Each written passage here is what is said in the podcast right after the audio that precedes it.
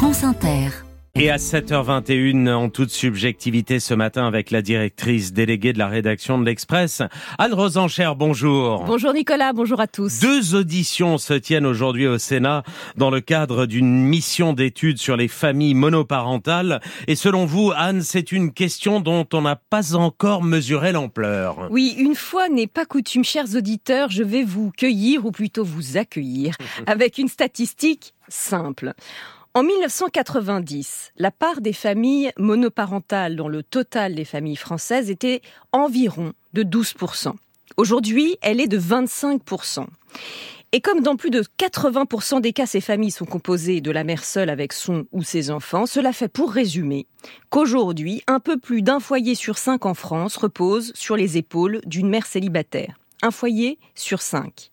Ce taux et son doublement en l'espace de 30 ans à peine constitue une évolution historique. Les Américains ont une expression pour qualifier un phénomène majeur dont personne ne parle et ils disent que c'est l'éléphant dans la pièce.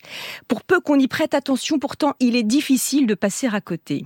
Automne 2018, dans le mouvement hétéroclite des Gilets jaunes qui coagulent sur les ronds-points, les mères célibataires sont au départ très présentes, incarnées notamment par la figure d'Ingrid Levavasseur, aide-soignante dans une clinique normande. Cinq ans plus tard, été 2023, alors que la France est secouée par les émeutes, la question des mères célibataires mmh. percute à nouveau notre actualité. Certaines témoignent, disent la difficulté des horaires fractionnés et le temps de transport qui ampute tout. Je pourrais multiplier les exemples, car à bien des égards, les mères célibataires sont un fil rouge tendu dans les soubresauts des derniers quinquennats. Et la classe politique s'en est-elle saisie? Alors si j'avais mauvais esprit, je dirais qu'elle a commencé par faire ce qu'elle fait de mieux ou plutôt de pire, renommer les choses. Mère célibataire, ça n'allait pas, trop plombant. Alors certains se sont mis à dire maman solo. Ça donne un petit côté téléfilm, genre aventurier de sa propre vie, comme si on pouvait euphémiser le réel en employant des mots mignons.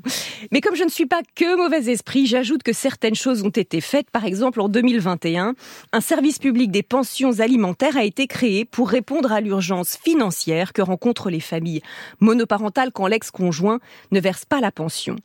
En l'état, ce dispositif connaît de gros ratés, mais je vais vous dire, la question possède tant de dimensions qu'il faudrait plus d'une chronique pour dérouler les enjeux et les nécessités.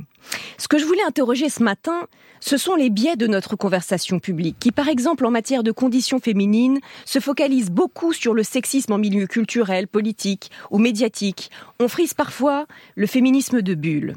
Or, il se joue en France quelque chose d'énorme quant à la condition des mères célibataires des milieux populaires. Il faudrait que cette question-là aussi agite les écrans radars de notre conversation. Merci Anne.